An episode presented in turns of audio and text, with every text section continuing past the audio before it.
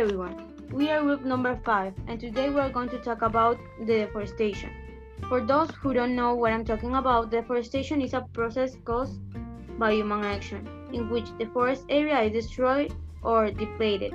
Once cut down, such forests can never return to their original state. The world's ancient forests are shrinking at an alarming rate. Last year, the amount of trees that were lost would have concerned an area equal to that of the whole Belgium. Well, the afforestation provides us clean water. It helps us to have clean air and global warming. Deforestation itself also has its benefits such as many products can be obtained from deforestation. The resources obtained, obtained from deforestation resources obtained from this activity are natural. Depending on the size of the countries, they provide us with a large amount of resources. But it is not such a beneficial activity either. While is benefiting us human beings, it is also affecting us and not only us but also all kinds of living beings on planet Earth as well as the climate due to the depletion of the ozone layer. As time passes, deforestation has left great damage around it. The most notable consequence that it has left are the total decline or destruction of the forests and jungles, habitat of approximately 70% of the world's animal and plant species. The consequent loss of biodiversity, many of these species disappear or become extinct as a result of this destruction of their habitat. Desertification and decrease in soil quality. With the loss of the vegetable layers, the soils are left unprotected, which means an increase in aridity and erosion ending up becoming non-productive land. Contribution to climate change. Trees help maintain the hydrological cycle and play a crucial role in absorbing greenhouse gas, gases, GHG. With the loss of the forest mass, the fixation of water vapor or CO2 is reduced, which ultimately translates into more extreme temperatures, like global warming, forced immigration of people who live near or in the forest areas themselves. Human activities are the main cause of deforestation, and also it is the most serious cause as it avoidable among the main causes of deforestation caused by humans are the felling of trees, Millions of hectares are cut down or burned to extract wood and other products or to convert forests into farmland. Most of these activities are carried out in developing countries, more dependent on wood and without adequate control over land use, livestock. At times, rangers raise thousands of hectares of forest as is the case in Brazil and other countries, so that the livestock feed mm, for one or two years. Forest fires in summer, forest fires destroy thousands of hectares of forest. Furthermore, with climate change, these forest fires, fires are becoming more frequent and destructive. Australia and the United States are suffering in recent years terrible forest fires. In the vast majority of causes, caused by, by the negligence of some people. Pests and pests and diseases in forests, pests and diseases of trees are another of the natural causes that cause deforestation. An extreme case is what is occurring in the forests of North America, where a beetle is slaughtering millions of, of trees.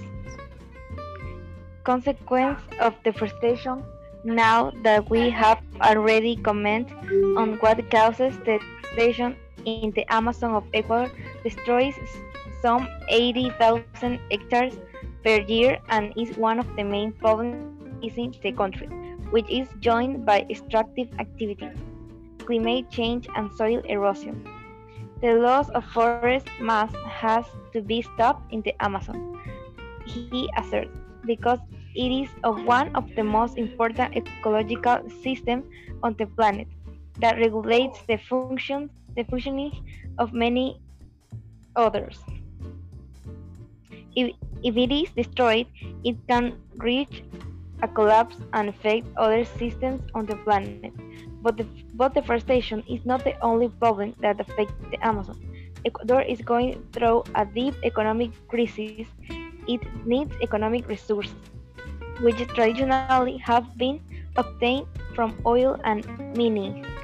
Sectors used to obtain fresh and fast money, which has brought obvious environmental consequences Climate change is mainly affecting the destruction of glaciers, he says, adding that another problem to be faced is air pollution in Quito. Deforestation in Esmeraldas.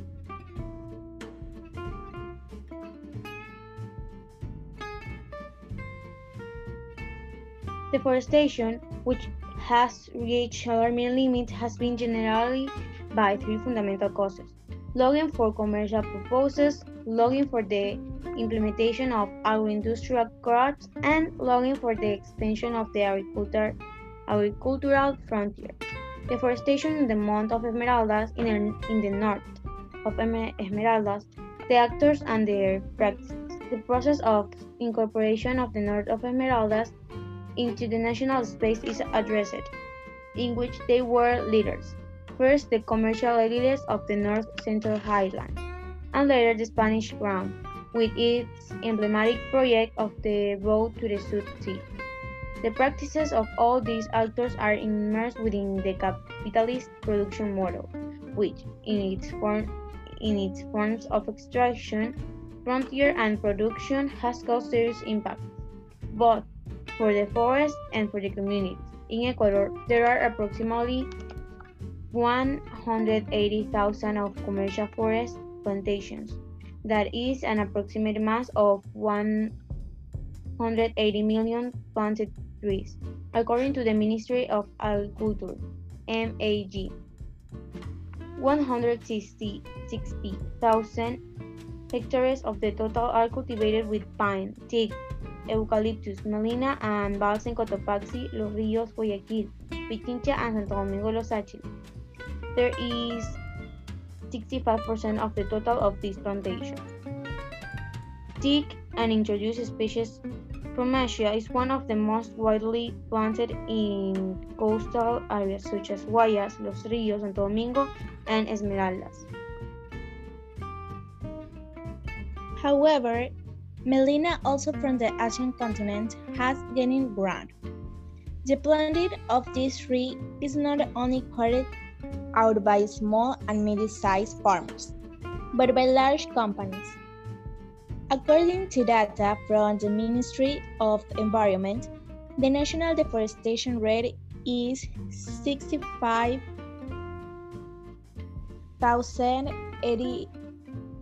65,818 hectares per year, of which 12 12,485 hectares correspond to Esmeraldas, exceeding the average per province, which registers around 3,000 hectares, which is why the state of ex exceptions for 60 days, 16 days that end on Saturday.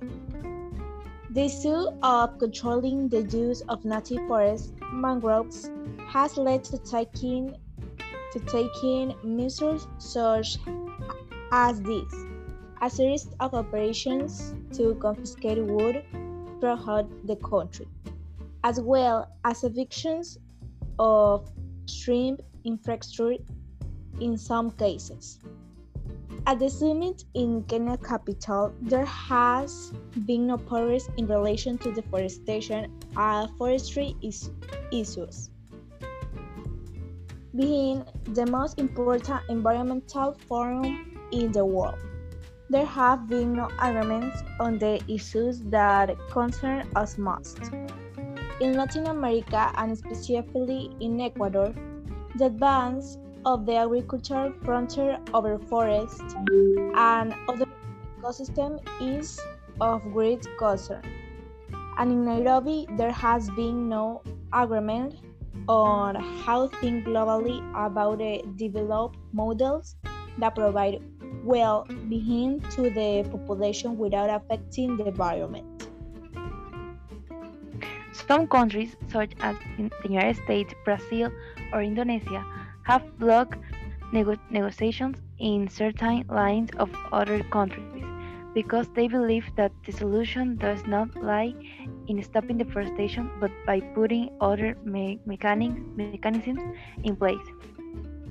The loss of forest mass has to be stopped in the Amazon, he asserted, because it is one of the most important ecological systems on the planet that regulates the functioning of many others.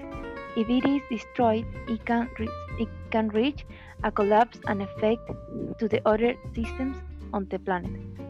It warns that deforestation has risen a lot in Latin America and points to Colombia after the signing of the peace accords, to Brazil, uh, where it is expected to rise with the new government of Jair Bolsonaro, and to Peru, which is which is Madre de Dios region, where there is also a lot of contamination of water resources.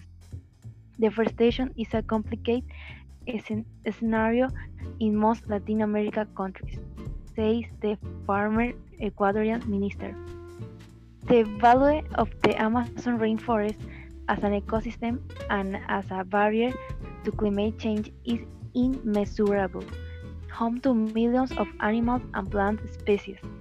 It is estimated that one of 10 known species inhabit the Amazon. Unfortunately, the indiscriminate filling and burning of trees threatened what is the largest and most varied blue reserve on Earth. The dangerous cocktail of climate change combined with logging and arson could mean that the Amazon is one of the brink of reaching its tipping point. 4 degrees centigrade warming of 40% deforestation. Going beyond this frontier will lead to irreversible change in the richest ecosystem on the planet, mainly a process of large-scale savannization. So far, the Amazon has experienced deforestation of 20% of its surface, almost million square kilometers, and a warming of 1 degree centigrade in the last 60 years. The change in the regional climate derived from the deforestation of the Amazon rainforest will reduce rainfall and increase the temperature. Thanks for listening to us till the end. We hope you have a beautiful and a great day. Thank you.